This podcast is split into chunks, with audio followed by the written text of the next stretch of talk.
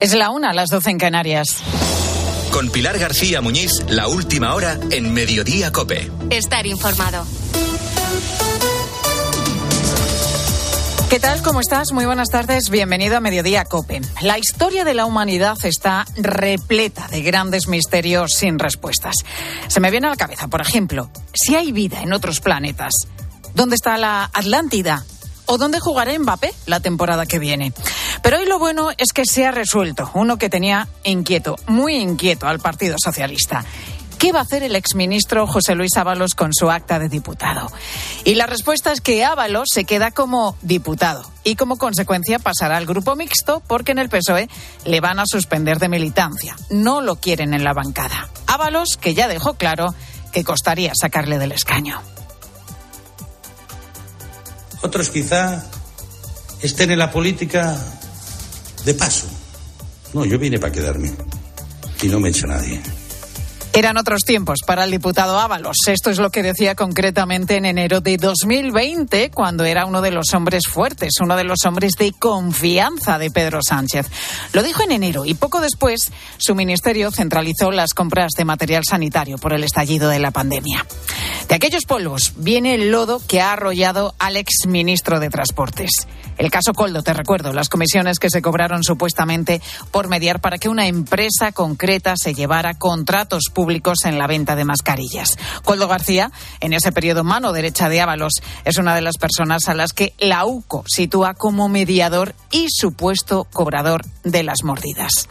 El nombre de José Luis Ábalos no aparece por el momento en la investigación judicial, pero es muy difícil pensar que Coldo García pudiera atar todos esos contratos con organismos públicos sin hacer uso de la relación con el entonces ministros.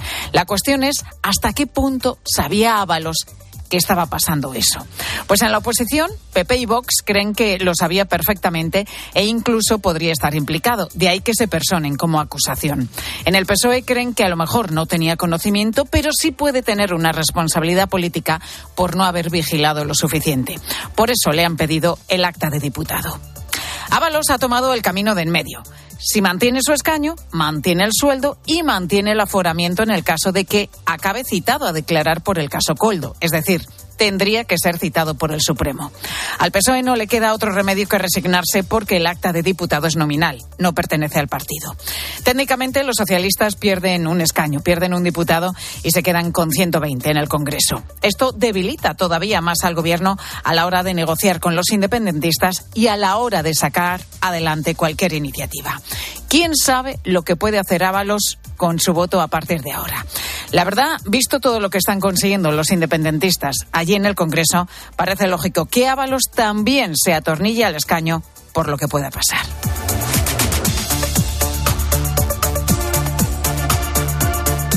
Pues además de esto, hay otros asuntos también destacados en esta jornada de martes que te cuenta ya a continuación Ángel Correas. Sí, Pilar, y hablamos de redes sociales, se llaman Iván y Hernán y son dos influencers que han sido detenidos en Madrid por presuntamente violar a al menos cuatro jóvenes, incluso menores, a las que conocieron a través de las redes sociales. La policía apunta a que se habrían aprovechado de su fama para drogarlas y abusar sexualmente de ellas. Y cuando aún no hemos superado esa tragedia en el incendio de un edificio de Valencia que ha causado la muerte a diez de sus vecinos, en la localidad canaria de Arucas, dos personas han resultado heridas graves por otro fuego ocurrido en la segunda planta de un edificio de tres alturas. Los bomberos han descartado que haya más personas atrapadas en ese edificio. Y nuevo récord en el gasto en pensiones. Una más, Pilar, no hacemos más que subir en esto del gasto en pensiones. La pensión media de jubilación ha alcanzado en España los 1.437 euros brutos al mes. Hablamos de una media, ¿eh? Febrero ha dejado un nuevo récord en su gasto hasta superar los 12.600 millones de euros. Es un buen pellizco en pensiones. Y la Conferencia Episcopal de Religiosos ha creado una oficina de entornos seguros que estará a disposición de las víctimas de abusos y de las instituciones religiosas para continuar en su tarea de reconocimiento, atención a las víctimas y la prevención para que no haya lugar para nuevos casos en el futuro. La Confer continúa en su tarea de asumir responsabilidades y colaboración con la justicia y ha habilitado el correo escucha arroba confer.es para estar a disposición de las víctimas de cualquier tipo de abuso. José Luis Corrochano, ¿qué tal? Muy buenas tardes. Hola Pilar, buenas tardes. El Atlético de Madrid pendiente de Grisman para el partido de Copa. Esta noche conocemos el primer finalista de la Copa, sale del duelo Real Sociedad Mallorca a las nueve y media con empate a cero en la ida y el jueves al segundo con el Atlético de Bilbao Atlético de Madrid. Ahí la gran duda es saber si juega o no Antoine Griezmann. Javi Gómez. El jugador francés seguirá siendo duda hasta última hora en el club rojiblanco. Siguen siendo optimistas, le ven dentro de la convocatoria de cara al partido de Copa, pero Griezmann sigue sin entrenar con el grupo. Esta mañana entrenado al margen, se duda con una posible infiltración para mitigar el dolor en el tobillo y que pueda jugar, pero también se valora y se tiene en mente el partido ante el Inter y la posible repercusión que tenga esta medida. Del campeonato de liga acaban de preguntarle insistentemente a Jan Laporta si hay o no liga. Hay liga, presidente. Diga si cree que hay liga todavía, presidente. Hay liga, claro que hay liga. Y el presidente de la liga, Javier Tebas, ha dicho esta mañana que se persona en la denuncia del Sevilla contra Real Madrid Televisión. Nos vamos a personar y bueno, es que lo dijeron los propios de Madrid, Real Madrid Televisión después del partido de la Almería, ¿no? Los comentaristas. Eh, esto es lo que queríamos, ¿no? El, constantemente el recochineo, todas las semanas, la superioridad, lo haremos cuando queramos, porque eso es el mensaje que dicen. Nosotros nos da lo mismo lo que digan, cuando yo creo que, que el, el Real Madrid como club, yo soy madridista, como club señor que ha sido, no puede ser ese su argumento, ¿no? Ni, ni constantemente, ¿no?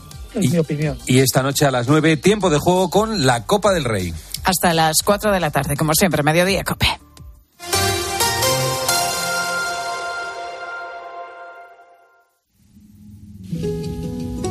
Pilar García Muñiz. Mediodía Cope. Estar informado.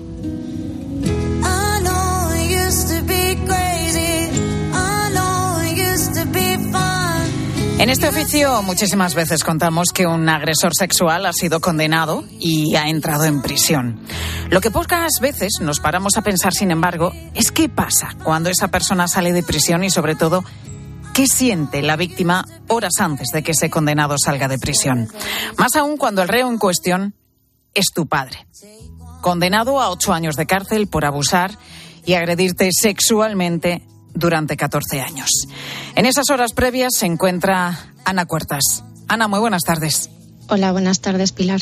¿Cómo estás, Ana? Revuelta. La, la palabra es revuelta. Con pesadillas nocturnas, taquicardias, eh, ataques de pánico. Tengo temblores, como si tuviera frío que no puedo controlar y un largo etcétera. Tengo una carta ahora mismo en mis manos, Ana, de instituciones penitenciarias que comunica la escarcelación definitiva del preso Víctor Armando Cuartas, es decir, de tu padre, para el 28 de, febrero. Mañana. Mañana sale de la cárcel de Villabona en Asturias. ¿Cómo te enteras, Ana, tú de esta noticia? Bueno, mi abogada me mantiene al tanto y me hizo llegar por correo electrónico pues esa carta que tienes en tu poder. Y a partir de ahí es cuando dices que mm, empiezas a tener problemas para dormir y no sé si incluso has necesitado, a raíz de conocer esta noticia, la escarcelación de tu agresor, de tu padre, si has necesitado de nuevo ayuda psicológica. Eh, la ayuda psicológica la tengo desde hace años eh, porque también he sido revictimizada con la ley del sí es solo sí porque mi padre solicitado la escarcelación que finalmente no se la dieron porque como quedó acreditado pues agresiones físicas y intimidación pues no, no se le aplicaron y sigo con atención psicológica porque las secuelas son de por vida y ojalá nuestras secuelas terminarán cuando termina la condena penitenciaria del agresor. Tu padre, Ana, fue condenado a ocho años de cárcel por esos abusos y violaciones que sufriste desde que tenías poquito más de tres años hasta los 17.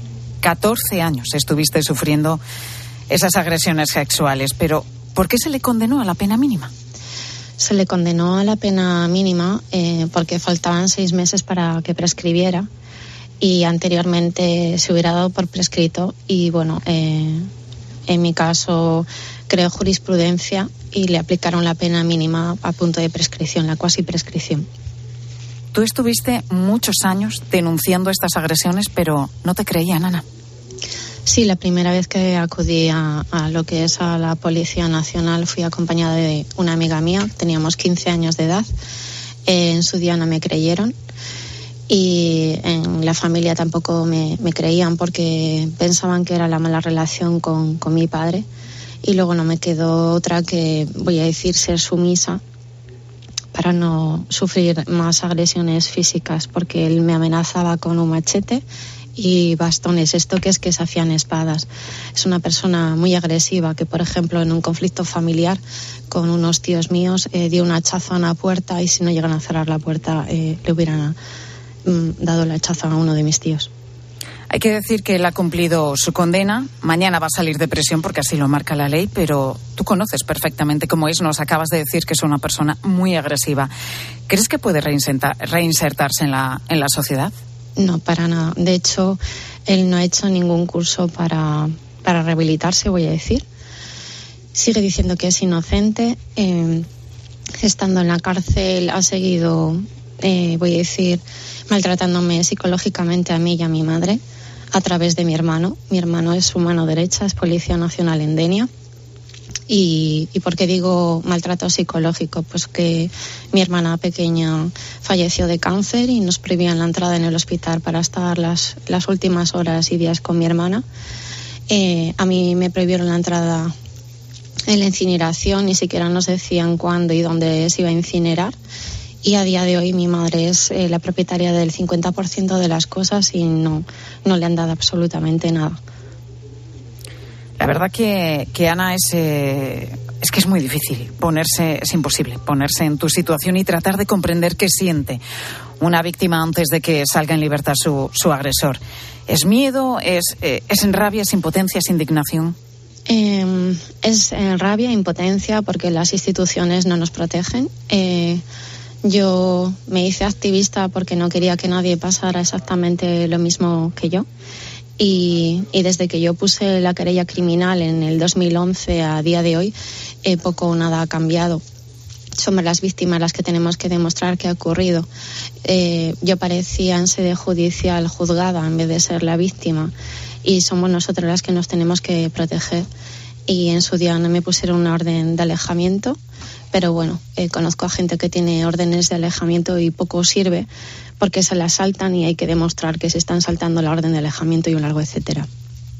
No tienes esa orden de alejamiento. Mañana tu padre, tu agresor, sale de, de la prisión. Pero ¿tienes algún tipo de protocolo para saber cómo actuar en caso de que intente acercarse a ti, a tu madre o a tus hijos? No, no. Eh, lo que hice fue avisar a, a los centros escolares, tanto al instituto de mi hija mayor como al colegio de mi niño, en el caso de que tuviera la felicidad de acercarse a ellos, que me avisaran o que llamaran a la policía. Pero no, no tengo ningún protocolo ni nada. Claro, me imagino que te dará pánico pensar que se puede acercar a, a tus hijos. Tienes dos, una chica de 17 años, un niño de 11. ¿Ellos qué saben de lo ocurrido, Ana? Eh, todo dentro de sus capacidades, porque el niño pequeño aún no es muy consciente, pero saben todo. Claro, saben les has tenido que poner sobre aviso, avisar, ¿no?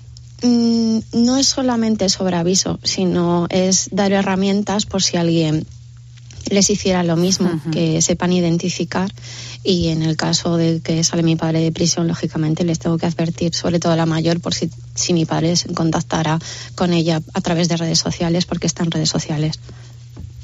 Antes citabas, Ana, la ley de, del solo sí es sí. Tú que conoces muchos casos de agresiones, de abusos sexuales, que como decías, ¿no? También te has convertido en, activista.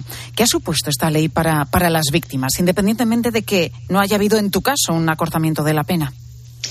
Eh, bueno, eh, el mazazo psicológico fue brutal. Yo recuerdo de ir conduciendo y, y llegar a un lugar y sin saber dónde, dónde, cómo había llegado allí. Eh, después, eh, lo que es, pues eso, miedo, ganas de vomitar, se cerraba el estómago. Y, tengo compañeras, pues, que están a tratamiento psicológico que han coincidido, eh, pues, con un embarazo. Tengo una compañera en Sevilla, concretamente, que le cuadró la ley del sí es solo sí con una rebaja de condena de seis meses a su agresor, eh, estando embarazada.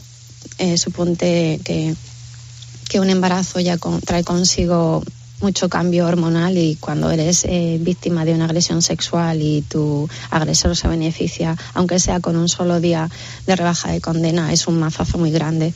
Y creo que los políticos deberían de pensar más en las víctimas y hacer leyes pro víctima, no pro reo. Mañana, Ana, como decíamos al inicio, no va a ser desde luego un día nada fácil para ti, pero ojalá gracias a tu historia y a tu testimonio se consigan cosas. Ana Cuartas, te deseamos todo lo mejor de aquí en adelante. Gracias, Ana. Gracias, un saludo.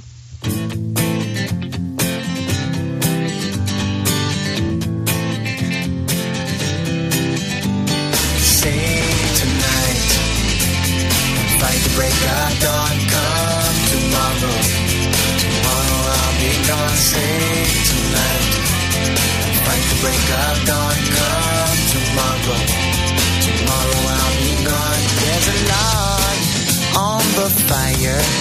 El testimonio, el testimonio de Ana Cuertas, que, que mañana pues va a ser un día de que le va a remover, como nos decía, muchísimo por dentro y va a ser un día complicado.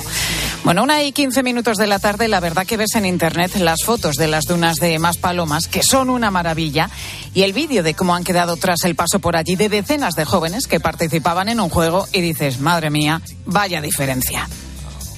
Como Gran Canaria es muy grande, vamos a estar subiendo un reel diario con una pista que les acercará a los 1000 euros. Tres vídeos. Tres pistas, 1000 euros. Hay mil euros enterrados en Gran Canaria y en este vídeo está la tercera y última pista para encontrarlo. Nos vemos en el punto de encuentro que ya deberían saber. Este es el vídeo en el que se anunciaba esta especie de, de juego de búsqueda del tesoro. Es una convocatoria que hicieron unos youtubers para promocionar un concierto. Iban dejando pistas en varios vídeos para que sus seguidores intentasen localizar un maletín con mil euros. Y les animaban a que fueran con palas y rastrillos para encontrar ese premio. Total, que decenas de jóvenes fueron allí y se pusieron a excavar en la arena de las dunas en lo que muchos han catalogado de atentado medioambiental, porque esas dunas de Maspalomas son un espacio natural protegido. Levi García es geógrafo e investigador de la Universidad de Las Palmas de Gran Canaria. Levi, muy buenas tardes. Hola, buenas tardes, ¿qué tal? ¿Con este juego crees que se ha cometido un atentado medioambiental?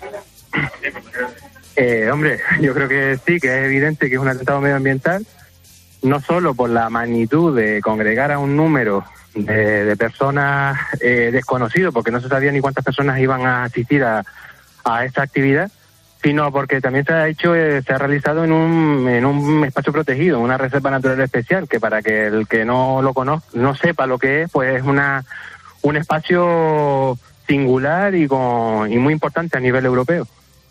El Cabildo va a proponer una sanción de 600 euros al haberse desarrollado esta búsqueda del tesoro, este juego, en una zona que no era de exclusión, ni tampoco dice haber causado daños. No sé si en tu caso estás de acuerdo con esta sanción, Levi. 600 euros para los organizadores de, esta búsqueda del tesoro. A ver, eh, si la máxima sanción son 600 euros, pues bueno, será así la, la, la normativa, así lo dirá. Eh, pero sí que habrá que pensar si realmente 600 euros a los organizadores les es rentable el, el pagar 600 euros con la pedazo de promoción que ha tenido no solo esta actividad, sino lo que era, que era el para un concierto, creo que era, promover un concierto y que probablemente pues 600 euros para una promoción que no solo ha sido la que eh, llevó a cabo los youtubers que, que congregó a la gente, sino también la que los medios de comunicación le hemos hecho a nivel regional, a nivel nacional, yo creo que a nivel internacional. Entonces, al final, igual es hasta rentable para los promotores pagar 600 euros de, de, sanción. Entonces, igual, dentro de un tiempo se plantean hacer otra vez este tipo de actividades. A lo mejor no en más paloma, pero sí en otro lugar, porque 600 euros en promoción es un chollo. Estamos hablando de las dunas de Maspalomas, que como decíamos es un espacio natural protegido. ¿Qué valor ambiental tiene, tiene este escenario? Bueno, pues eh, el Maspalomas pertenece a la red de, de espacios naturales protegidos de Canarias y eh, una de las cuestiones más importantes de, de, Maspalomas y que por eso se protege es porque eh, uno de los eh, sistemas más singulares, uno, el único sistema o uno de los únicos sistemas dunares de regiones áridas de toda Europa y donde pues los elementos estructurantes o los que, el- o que, que estructuran el paisaje pues son los, las dunas, pero también asociado pues al tipo de vegetación, una vegetación totalmente diferente a los sistemas dunares que tienen en el resto de Europa y todo está relacionado por el clima que tenemos en Canarias, un clima un poquito más árido, con otras condiciones y por tanto pues tanto flora, fauna como las geoformas o las formas de relieve, que en este caso son dunas, pues eh, todo eso, todo ese paisaje es bastante peculiar y, y muy difícil, por no decirlo imposible, de encontrar en el resto de Europa. Bueno, en definitiva que es una zona que es una maravilla, que cuenta con además creo que tres zonas delimitadas de uso general, de uso restringido y zona de exclusión que está también señalizada. Es decir, que todos los que se metieron ahí sabían que estaban en un espacio protegido y que hay cosas que no se pueden hacer. El caso es que después de este juego, de esta búsqueda de- del tesoro, de esta promoción en definitiva para ese concierto, los organizadores están eh, multados con, con esa sanción, con 600 euros. La duda es si, si esto se puede volver a repetir en un espacio que, como decíamos, está protegido. Acabamos de hablar con Levi García, que es geógrafo e investigador de la Universidad de Las Palmas de Gran Canaria. Levi, gracias por estar con nosotros y por oh, darnos tu opinión. Nada, muchísimas Muy gracias. a amable. Gracias. Gracias. Y mira, hoy también te vamos a hablar en Mediodía Cope de Carlos Calvo, que es un hostelero de Bilbao que se acaba de coronar como el mejor cafetero de España. Dice que para hacer un buen café hay que mezclar un tercio de café, un tercio de leche y un tercio de crema. Y en este programa, que somos muy cafeteros, hoy nuestra pregunta precisamente va sobre esto. ¿Eres también cafetero? ¿Cómo te gusta? ¿Cómo te gusta tomarlo? ¿Eres de café de cápsula, de máquina automática, de cafetera italiana de toda la vida? O de puchero. ¿Cuántos cafés te tomas al día? ¿Y dónde has tomado, por cierto, el mejor café de tu vida? Queremos escucharte. Nos puedes mandar tu mensaje o tu nota de voz a través del WhatsApp de Mediodía Cope 618-8315-83 618-8315-83. Oye, y a lo mejor después de tomarte un café piensas, es que quiero transformar mi baño en un espacio moderno y funcional que me hace falta. Pues en Leroy Merlin tienen los mejores profesionales que lo van a hacer a tu gusto y con todas las garantías para conseguir el baño de tus sueños y añadir valor a tu hogar. Mónica. Claro que sí, Pilar, porque sus expertos te van a brindar asesoramiento de principio a fin, no solo eligiendo productos, sino en todo el proceso de reforma. Descubre una amplia selección de mobiliario, sanitarios, mamparas y platos de ducha de última tendencia. Todo en un mismo lugar. Además, tranquilo, porque se encargan de todo, sí. Diseño personalizado, transporte e instalación con una garantía de tres años. Confía en sus profesionales para realizar una parte del proyecto o transformar por completo tu baño. Y no te preocupes por el presupuesto, porque te ofrecen financiación a medidas, que lo tienen todo. Entra en leroymerlin.es o acércate a tu tienda más cercana. Haz la reforma que quieres y da más valor a tu casa. Revaloriza tu hogar con Leroy Merlin. ¿Y tú piensas? Escribe a Pilar García Muñiz en Twitter en arroba Mediodía Cope, en nuestro muro de Facebook Mediodía Cope o mándanos un mensaje de voz al 637 230000. Quiero un auto que me mole. Nuestra oferta es enorme. Yo mi coche quiero tasar. Nadie le va a pagar más. Si en las huellas quieres buscar. El de Sevilla de Perlas me va. Te lo traemos de saldo está. 15 días para probar. Mil kilómetros para rodar. Recta final de las rebajas del hogar del corte inglés. Ahora con hasta un 60% de descuento en una selección de ropa de cama o baño, así como también en artículos de menaje de mesa y decoración. Y todo de la marca El Corte Inglés. Hasta el 29 de febrero, últimos días de las rebajas del hogar. En tienda web y app. El Corte Inglés. En Carglass creemos que todos los parabrisas merecen una segunda oportunidad, incluso los irreparables. Por eso tenemos contenedores en todos nuestros talleres, para que puedan ser reciclados y así darles una segunda vida. Carglass cambia, Carglass repara.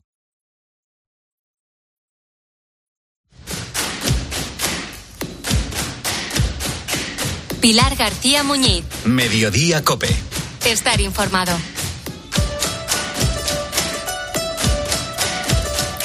Si has eh, pasado últimamente por algunos centros comerciales de nuestro país, igual te has encontrado con esa escena, la de mucha gente haciendo cola, como te digo, en diferentes puntos de España, pero también en otros puntos del mundo, para vender el iris. Gente que se deja escanear su iris a cambio de dinero. Bueno, mejor dicho, a cambio de criptomonedas. Este es el sonido del orb. Así han bautizado al escáner, que es una bola metálica sobre un pedestal. Por ceder tu iris, recibes a cambio 10 Wallcoin, una moneda virtual. Su valor varía dependiendo del día. Ahora, por ejemplo, está rondando los 7 dólares. Es decir, que esas personas que hacen cola se van a llevar unos 70 euros que tienen que canjear con una aplicación en el teléfono móvil. Esto que te estoy contando es uno de los últimos inventos de Sam Altman, que es el director ejecutivo de OpenAI, la creadora de ChatGPT. Según los datos de su empresa, WorldCoin, cuentan con casi 3 millones y medio de iris recopilados en más de un centenar de países. Aquí en España ya han captado, al parecer, el iris de unos 400.000 usuarios. Arturo, un joven de Madrid, es uno de ellos. Yo estaba en un centro comercial y esta empresa tenía un stand y ofrecían pues 10 World Coins, que es la moneda de, de esta empresa, a cambio de que de registrarse en esta iniciativa. Entonces es un proceso muy simple. Tú te descargas la aplicación y ellos te hacen un escaneo de iris que se hace muy rápido con esta con este aparato que se llama Orb y en cosa de 10 minutos lo, lo tienes hecho. La empresa asegura que toman estas imágenes del iris para evitar los conocidos como bots, es decir, esos perfiles falsos creados por una máquina.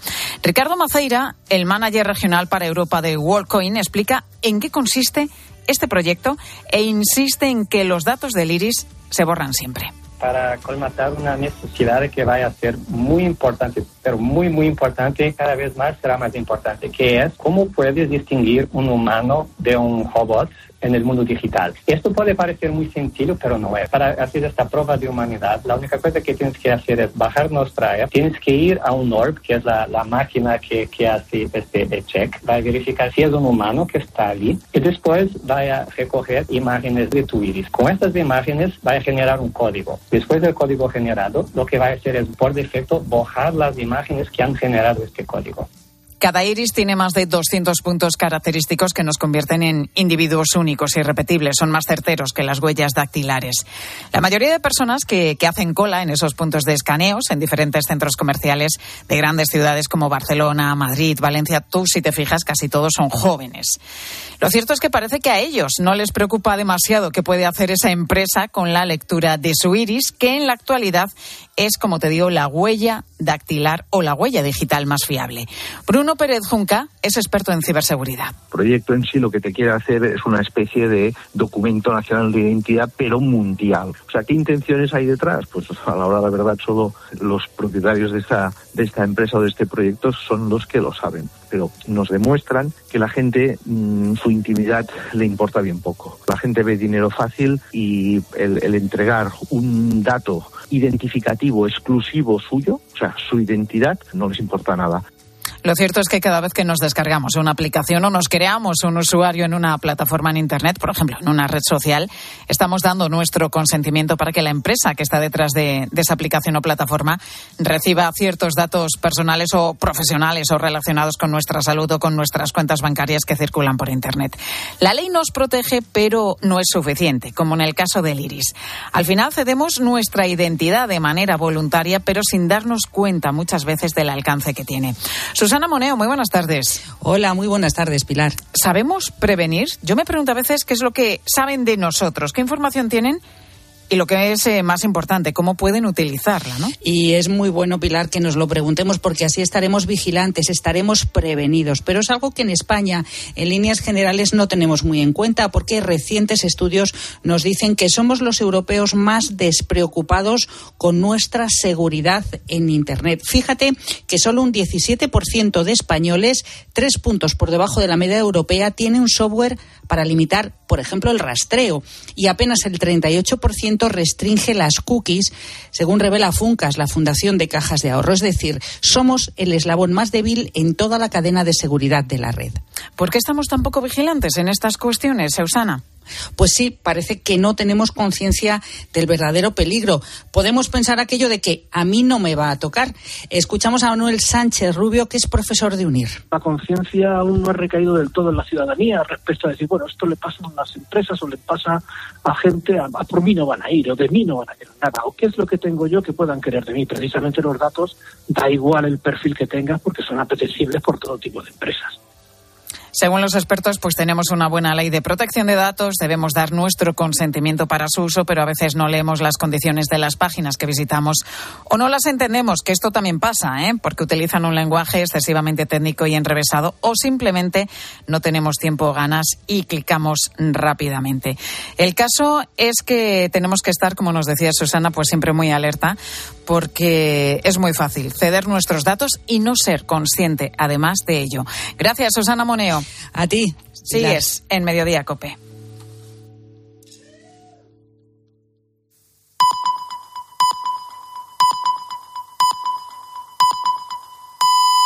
Una y media, doce y media en Canarias. Pilar García Muñiz. Mediodía Cope. Estar informado.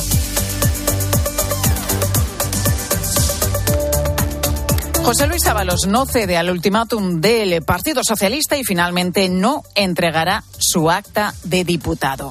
Era la exigencia que el partido le había dado por la trama o le había hecho por la trama de corrupción en la compraventa de mascarillas que entre otras eh, entre otros señala al que fuera su principal asesor, Acoldo García. ¿Qué significa esta decisión? Pues que el exministro de Transportes pasa a integrarse en el grupo mixto. Significa también que el PSOE, por tanto, pierde un escaño se queda con 120 diputados en la Cámara Baja y que a partir de ahora, con una aritmética parlamentaria tan ajustada para, para ambos bloques, Ábalos puede hacer valer su voto ante cualquier pleno importante para él. Mantiene su sueldo y su condición también de aforado. Y todo eso sin contar la investigación judicial que no ha hecho más que empezar. Las comisiones ilegales millonarias de esta trama han sacado a la luz los nombres del exministro de Sanidad, hoy líder del PSC, Salvador Illa, del expresidente de Canarias, el hoy ministro de Política Territorial, Ángel Víctor Torres, o también han sacado el nombre de Francina Armengol. Entonces era presidenta de Baleares y hoy la presidenta del Congreso, tercera autoridad del Estado. Indignadísima estoy, no indignada, por, una, por dos cuestiones muy básicas. Una, la primera, es que me parece absolutamente reprochable y me da asco pensar que alguien se pudiera lucrar de la compra de material sanitario en un momento donde en España se estaba muriendo cada día muchísimas personas. Esta investigación ha partido de una denuncia efectuada por el Partido Popular de Madrid. Así lo explicaba esta mañana en Herrera, en COPE, la presidenta de la comunidad madrileña, Isabel Díaz Ayuso. Se han contado tantas mentiras de él que yo ya empecé a pensar, a lo mejor va a ser que estos saben o piensan que detrás de una compra hay muchas más cosas. Entonces mi equipo decidió ir a la Fiscalía Anticorrupción. Dije, bueno, pues vamos a investigarlo todo, porque solo nos están investigando a la Comunidad de Madrid y hemos demostrado en distintos órganos que está todo, todo transparente y todo comprado a la perfección. Entrevista de Carlos Herrera a Isabel Díaz Ayuso que puedes volver a escuchar en nuestra web en cope.es. Por cierto, que cinco días después de la tragedia del incendio de Valencia, el juez ha autorizado a los vecinos poder entrar a sus pisos para la posible retirada de enseres personales. La verdad es que quedó todo absolutamente calcinado, pero sí se salvaron los bajos y los garajes, así que los vecinos podrán entrar a los trasteros y también retirar sus coches, que, que por lo visto casi todos están en buen estado. Las fuertes lluvias y la nieve caída en el norte de la península por la borrasca Mónica ha causado la crecida de los ríos, especialmente en el País Vasco, en Navarra y también en Aragón. Así suena este mediodía el Ebro.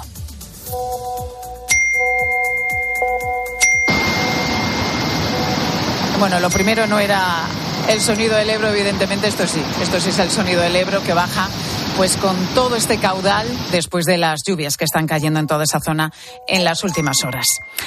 Y más cosas. El sábado 10 de febrero, al día siguiente del asesinato de dos guardias civiles en Barbate, en Cádiz, tras ser arrollados por una narcolancha, Salvador, al levantarse, se encontró con una avalancha de mensajes en su teléfono y en las redes sociales. Por la mañana, cuando en- puse el móvil los datos y me enteré porque me habían mandado captura de pantalla. Y ya cuando entré en TikTok, estaba mi cara por todos lados, en Twitter, en todos lados.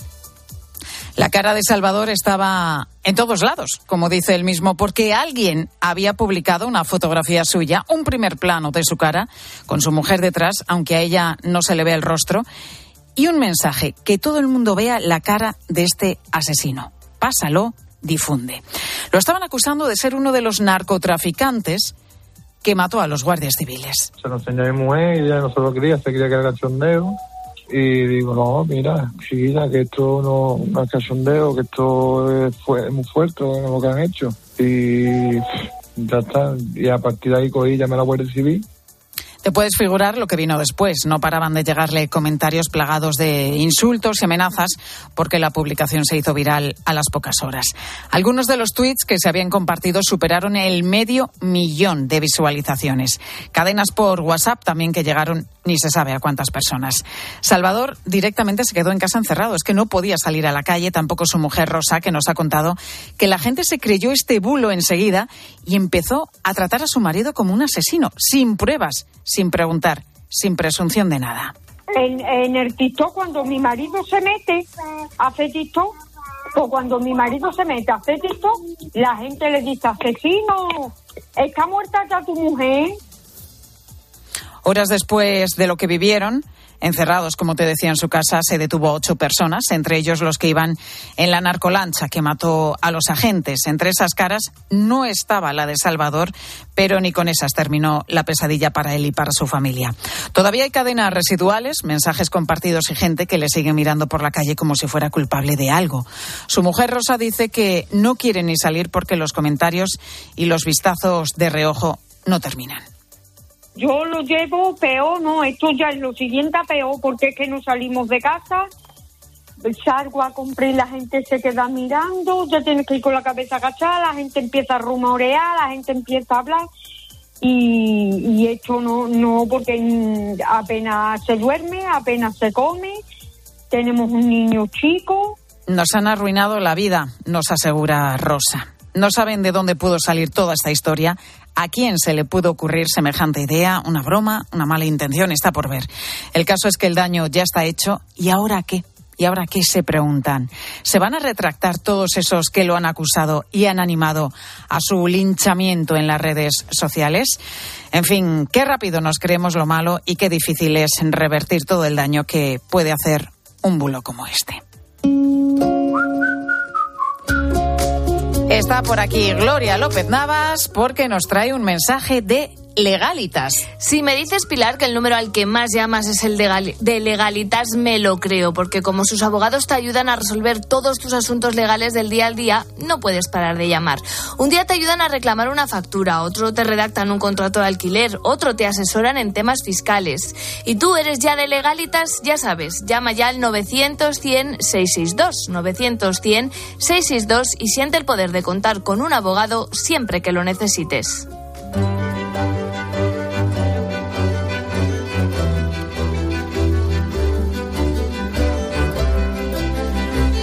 El barrio de los Pajaritos de Sevilla es uno de los lugares más pobres de, toda España. Según el Instituto Nacional de Estadística, es concretamente el segundo que cuenta con la renta per cápita media más baja de todo nuestro país.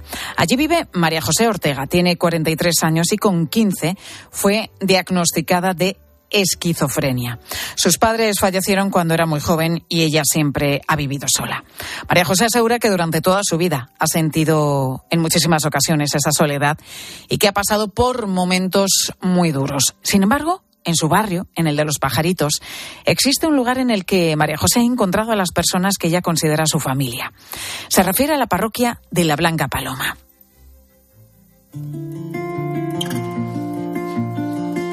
Yo como en el comedor de la iglesia. Yo no considero que como en el comedor, yo como con mi familia del comedor. Que estoy acompañado, que no tenga familia, estoy muy acompañado. Yo quiero que nadie le importaba, pero le importa mucha gente. Es que en, mi familia, ayer fui a la iglesia y todo muy bien. Yo los los, los quiero mucho a todos. María José apenas cuenta con ingresos y cada día va al comedor social de la parroquia. Además, la esquizofrenia que sufre requiere de un tratamiento muy especializado que ella no se puede costear. En esta parroquia de la Blanca Paloma, desde hace años, Cáritas asume los gastos de las medicinas de todas aquellas personas como ella, como María José, que no se las puede pagar. Normalmente, la entrega de estos medicamentos siempre la ha hecho en esta iglesia una persona que no tenía ningún tipo de formación sanitaria. Ahora esto ha cambiado. Un grupo de farmacéuticos va de manera voluntaria a esta parroquia de la Blanca Paloma y a personas como María José no solamente les proporcionan sus medicinas, sino que les acompañan en todo aquello que puedan necesitar. Y estoy deseando que llegue el jueves para que ellos me digan cómo tengo que rellenar los papeles, cómo tengo que actuar, cómo tengo que hacer las cosas. Me, me tomo las pastillas como si las de 25, como si fuesen la Vaya, José, tienes que tomarte las así, así, por la mañana dos, dos al mediodía y dos por la noche. Pues es lo que estoy haciendo y me encuentro mucho mejor. Otra mujer a la que ayuda también este grupo de farmacéuticos es Carmen Pacheco. Ella también es vecina del barrio y sufre apnea del sueño. Se encuentra en una situación económica muy complicada. lo que no paga la, mm, la seguridad social, pues va allí y, y te lo pagan ellos, si son 3 euros, 4 euros, un- una crema o unas gotas, tú sabes, lo que no pasa seguro. María José, Carmen son algunas de las eh, vecinas del barrio de los pajaritos de Sevilla a las que ayuda este grupo de farmacéuticos en el que se encuentra Elisa Borrego. Ella es farmacéutica y nos atiende a esta hora en Mediodía Cope. Elisa, muy buenas tardes. Hola, buenas tardes, ¿qué tal? ¿En qué consiste, Elisa, esa labor de acompañamiento que realizáis este grupo de farmacéuticos? Bueno, pues eh, esto nace hace ya varios años por unas inquietudes sociales que, que tenían bueno los, dos fundadores que no que no soy yo que son Rosarito y Domingo. Y, y bueno y ellos eh, vieron que que allí precisamente en la barriada hacía mucha falta eh, hacer un seguimiento farmacoterapéutico, no solo financiar las medicinas, sino realmente eh, confirmar o corroborar que, que los pacientes estaban adheridos a sus tratamientos y lo estaban tomando adecuadamente. Elisa, vosotros sois voluntarios. Sí. Dedicáis parte de vuestro tiempo libre a ayudar a todas estas personas. Correcto, sí, nosotros somos mm, bueno voluntarios, lo que lo que implica eso. Eh, bueno, estamos hablando de que sois una primera barrera, ¿no? Eh, que, trabaja con, con- todas estas personas. Eh, realmente sois una especie de médicos de familia para, para ellos. ¿Cómo ha sido la acogida que ha tenido este proyecto hasta el momento en el barrio de los pajaritos? Bueno, a ver, la acogida te puedes imaginar que, que ha sido eh, súper positiva. Eh, que me gustaría aclararte un poco que no somos médicos de familia, que más somos, bueno, intentamos cumplir nuestra función de farmacéutico y además somos acompañantes. En este tipo de barrios, además, em, ya como que el tema clínico pasa a un segundo plano, porque hay muchas personas como, como María José, que la acabamos de escuchar, que está muy sola y se ha sentido muy sola muchos años. Entonces el hecho de que llegáramos nosotros ya no solo a controlarle su, su medicación y su tratamiento, sino también a, a hacerle ver que no estaba sola, pues, pues, pues te puedes imaginar, ¿no? ¿Cómo es la realidad que, que os habéis encontrado en este barrio de los pajaritos de Sevilla? Bueno, a ver, yo es verdad que llevo, o sea, llevo trabajando allí desde 2015, porque yo empecé allí a trabajar en una farmacia y fue cuando, cuando ya me enteré del proyecto y ya entré en el proyecto. Eh, a ver, la realidad. No quisiera caer en, en ningún tipo de, de cliché ni, pero es verdad que la realidad es dura. Eh, estamos hablando de un barrio, como tú bien dices, con, con una renta per cápita muy baja, con personas que están en riesgo de exclusión social. O sea, hay un porcentaje muy alto de personas en riesgo de exclusión social. Eh, hay muchos inmigrantes que, que llegan sin, sin saber para dónde tienen que ir, sin, para dónde tienen que tirar, eh, sin saber qué tienen que hacer para regularizar su, su, su estado aquí. Eh, entonces, bueno, no, no es una cosa, no es una tarea fácil. Es verdad que no es una tarea fácil, ya no solo a nivel, a nivel sanitario, a, a todos los niveles. ¿Y sabes, Elisa, si este proyecto Farmacia y Comunidad, que, que así se, se llama, se, se lleva a cabo también en otros puntos de España? Bueno, en otros puntos de España no sé. Sé que esto probablemente sea herencia de, de Manolo Machuca, otro farmacéutico de aquí de Sevilla, que lo empezó a hacer en, en el barrio de las 3.000 viviendas hace unos años. Y tanto Rosarito como Domingo, que son los otros dos farmacéuticos como yo, eh, pues hemos tenido la suerte de, de aprender de él y bueno, o sea, menos tiempo, más tiempo, todos hemos, todos hemos podido coger algo de, de Manolo Machuca. Pues Elisa forma parte de ese grupo de farmacéuticos que, como decíamos, está trabajando de forma voluntaria en este barrio de los pajaritos de Sevilla, llevando las medicinas pues a muchos vecinos que, que las necesitan, mirando también que, que- que se las tomen, ¿no? Ejerciendo una, un control sobre todos ellos y llevando algo que para lo que no hay medicina, ¿eh? pero que es muy importante, llevando acompañamiento para curar también la soledad. Elisa, Borrego, farmacéutica, que colabora en este proyecto Farmacia y Comunidad. Gracias por atendernos en Mediodía Cope. Muchas gracias a vosotros. Una y 44 minutos llega el momento de la firma de José Luis Restán, que hoy reflexiona sobre el pensamiento de Fernando Sabater. José Luis, muy buenas tardes. ¿Qué tal, Pilar? Fernando Sabater es una de las grandes figuras de nuestro debate público, un hombre marcado por su libertad de palabra, su coraje cívico. Siempre ha sido un polemista ácido que no se anda por las ramas y la Iglesia Católica ha sido objeto de sus venablos, como sucede con tantos ilustrados españoles fieramente anticlericales. En sus últimas entrevistas, ayer mismo estuvo con Fernando de Aro en la tarde de Cope, me parece descubrir una nueva apertura a la dimensión religiosa de la experiencia humana. Por ejemplo, cuando habla habla de la relación con su mujer, que falleció. Vivir es vivir para alguien. Cuando reconoce la insatisfacción última que provocan las cosas y rechaza que el estoicismo sea la solución, porque es una mera resignación. O cuando se abre a lo que él llama la posibilidad de lo imposible. Sabater está ahora metido en una gran polémica con las ideologías identitarias de cierta izquierda y con el pensamiento woke, algo en lo que yo, como católico, coincido plenamente. Pero me llama la atención que para atacarlas las considere iglesias. Subraya que siempre ha sentido aversión hacia las iglesias, mostrando la negatividad que asocia a algo que para mí es precioso y vital. Algo de responsabilidad tendremos los católicos en el hecho de que hombres sabios como este hayan asumido una falsa imagen de lo que es realmente la Iglesia. La imagen de una trinchera, de un lugar cerrado donde se cultiva la afirmación acrítica de ciertos principios abstractos, de un búnker más que de un hogar donde cualquiera puede entrar para hablar y compartir tantas cosas como las que yo puedo compartir con Sabater. Por supuesto, también estos viejos ilustrados tendrían que revisar tópicos anacrónicos sobre el catolicismo, pero eso es cosa de ellos. Yo, que más de una vez me he irritado profundamente por cosas que ha dicho Sabater sobre la Iglesia y su enseñanza, siento ahora no solo respeto, sino cierta conmoción ante la forma en que expone su necesidad humana a estas alturas de su vida. Mira por dónde no estábamos tan lejos, ni mucho menos. Aún estamos a tiempo de descubrirnos, más allá de tópicos y prejuicios. Carlos Calvo, hostelero de Bilbao, se acaba de coronar como el mejor cafetero de España. Dice que para hacer un buen café hay que mezclar un tercio de café, un tercio de leche y un tercio de crema.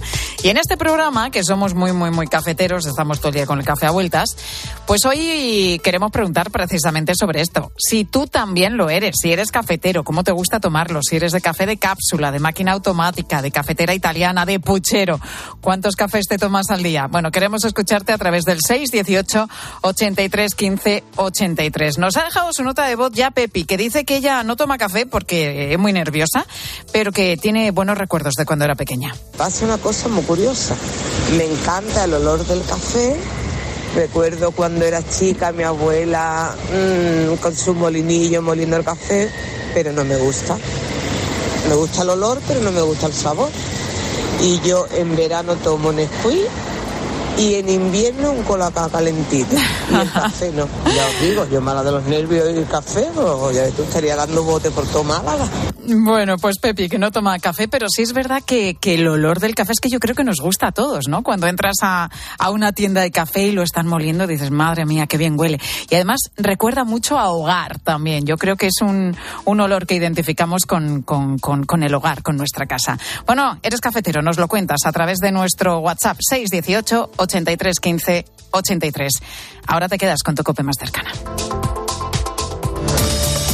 Escuchas Mediodía Cope. Con Pilar García Muñiz. Estar informado. ¿Buscas diversión? A las 10 de la mañana la tienes asegurada en Herrera en Cope. Buenos días, buenos días, buenos días. Buenos Muy buena, amigo, muy buena. ¿Cómo fue su caso? Una serpiente, a mí no me picó, a mí me mordió. De gordo sería como una escoba. Pero ¿y luego fue al hospital? ¿Era venenosa o simplemente Eh, el, mor- el mordisquín? No tengo ni idea, yo me hice, así- me hice un poquito de sangre aquí en el dedo y la sangre me lo desinfecté. Escucha Herrera en Cope. De lunes a viernes de 6 a 1 del mediodía. Madre mía, qué golpe. Parece que tu coche se ha peleado con una columna. Con el seguro de coche de línea directa, no solo te ahorras una pasta, sino que además puedes escoger el taller que quieras aquí o en Chipiona. Y si eliges taller colaborador, también tienes coche de sustitución garantizado y servicio de recogida y entrega. Cámbiate ahora y te bajamos el precio de tu seguro de coche, sí o sí. Ven directo a lineadirecta.com o llama al 917-700-700. El valor de ser directo. Consulta condiciones. Quiero explorar sin importarme cuando volver el exterior. Quiero formar parte de él. Vale, bichito. Nos vamos a Disneyland París. Reserva durante Semana Mágica en viajes el corte inglés sin gastos de cancelación. Precio de referencia 144 euros por persona y noche en el Disney Hotel Cheyenne con entradas incluidas. Plazas limitadas. Consulta condiciones. Ven a Disneyland París con viajes el corte inglés volando con Iberia. UMA Seguros, especializada en entidades de ámbito religioso, docente, residencial y social, pone a disposición de todas las hermandades y cofradías soluciones aseguradoras diseñadas para proteger lo que más valoras. En momentos de fe, devoción y tradición, tu tranquilidad es nuestra prioridad. UMAS, aseguradora oficial del Segundo Congreso Internacional de Hermandades y Piedad Popular. Pilar García Muñiz. Mediodía Cope.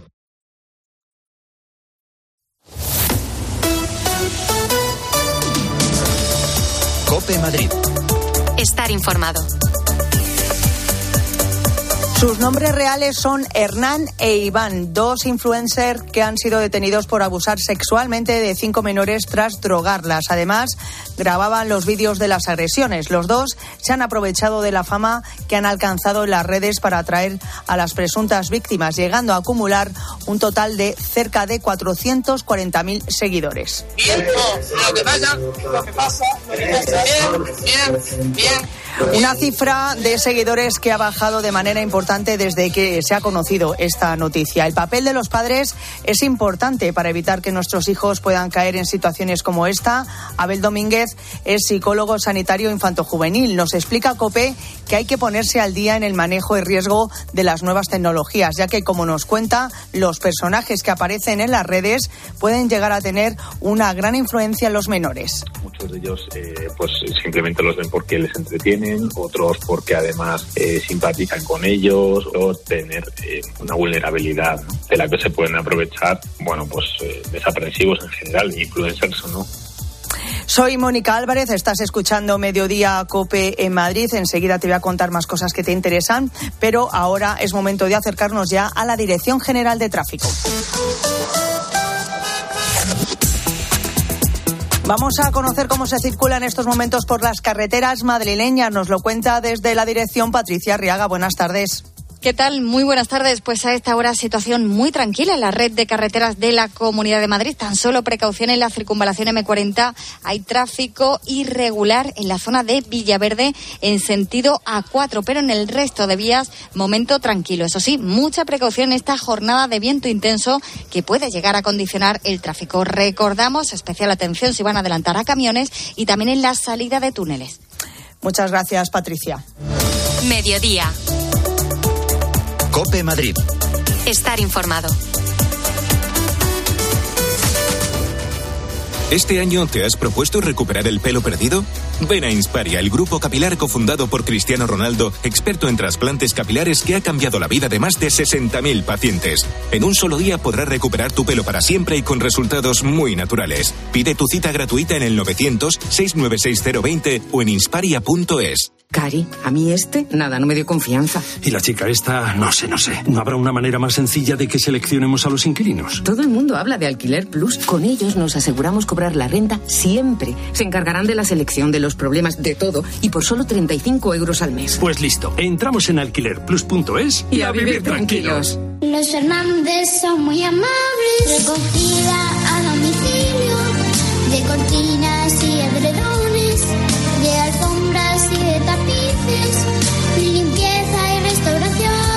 91 308 5000.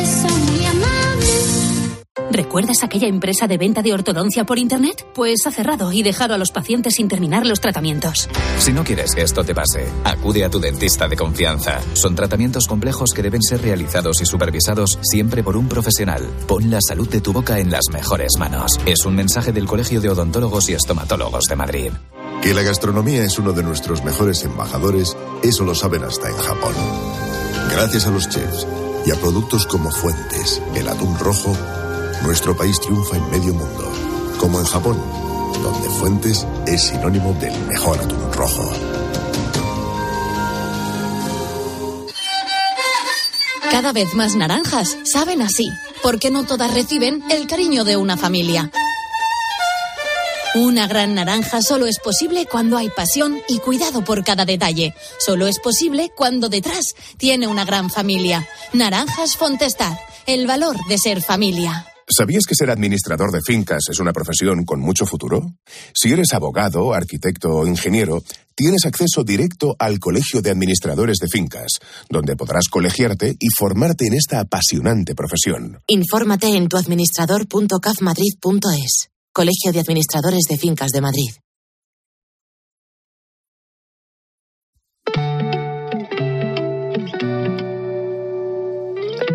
Mediodía. Cope Madrid. Estar informado. Un suelo desnudo de madera, donde marcamos una estrella y una cruz.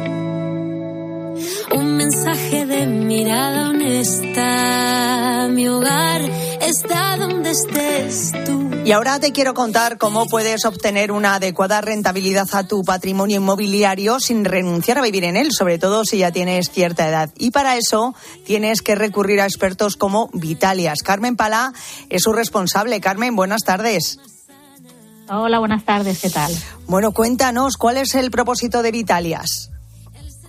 Pues mira, la verdad, me- mejorar la calidad de vida de las personas mayores sin tener que dejar su hogar, que es muy importante. ¿eh? Eso es fundamental. Eh, ¿Qué soluciones ofrecéis, Carmen? Pues mira, en realidad es bastante simple. La fórmula Vitalias consiste en que la persona mayor venda su propiedad, pero siga viviendo en ella todo el tiempo que lo desee o hasta el fin de sus días, ¿vale? A cambio recibirá una suma de dinero que puede ser muy útil para hacer realidad sus sueños o simplemente tener tranquilidad el día a día. Esta operación se realiza mediante productos como nuda propiedad, eh, renta vitalicia, la vivienda inversa, hipoteca inversa, etcétera. ¿Y cuál es el perfil de vuestro cliente, Carmen? Pues mira, nuestro perfil de el perfil de nuestro cliente es muy diverso, la verdad. La bueno, lo bueno del servicio es que ofrecemos eh, que se adapta a cualquier necesidad, de cualquier persona eh, mientras sea mayor de 65 años. Puede servir, por ejemplo, para mayores que necesiten cubrir gastos de, los, de sus cuidados en casa. Eh, otras personas lo hacen para vivir mejor, otras personas lo hacen para viajar, para cubrir deudas, para disfrutar del ocio, etcétera. ¿De acuerdo? O sea, es, es, es múltiple el, el tipo de cliente que tenemos, ¿eh? es muy diverso. Ujú. Y me imagino que será un trámite sencillo, ¿no? ¿Cómo se realiza, por ejemplo, si hay algún oyente que nos está escuchando y dice, ay, pues esto, esto me interesa. ¿Cómo, cómo se hace, Carmen? Pues mira, lo más importante es llamarnos por teléfono y nosotros pues nos ponemos en contacto, bueno, eh, ellos nos llamarán, nos ponemos en contacto, nosotros haremos la visita a, a su casa o ellos tendrán al despacho, lo que ellos prefieran. En lo- no, no se tienen que desplazar, que esto es, yo creo que es indispensable Sí. para una persona mayor. ¿no? Claro, Nos desplazamos y lo- vemos, el, ve- vemos su casa, vemos su, su caso y, y- sobre su casa y su caso determinado, pues eh, tendremos una solución segurísimo. ¿de Claro que sí. Mm. Eh, Carmen, pues ¿cuál es ese teléfono y dónde pueden tener más información nuestros oyentes? Pues mira, el, el, el teléfono, te voy a dejar un móvil, que es más fácil, que es el 698 ¿Sí? 443 653. Estupendo. ¿De acuerdo? Vitalias con dos T's. Eso es, 698-443-653 y como dice Carmen, pues la página web es Vitalias, pero Vitalias con V, por supuesto, y con dos T's. Pues muchas gracias, Carmen Palar, Gracias responsable de. Vitalias. Gracias por estar con nosotros en este tardes, programa. adiós, adiós. Hasta otro día. Gracias, hasta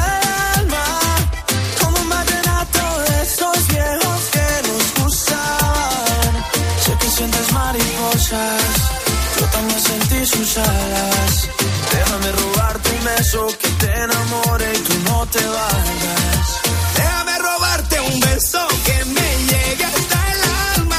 Y estamos escuchando al gran cantante colombiano Carlos Vives y es que es noticia porque hemos conocido que va a celebrar en Madrid sus 30 años de carrera con un concierto aquí en la capital, en el Palacio de los Deportes. ¿Qué día? Pues el próximo 14 de julio.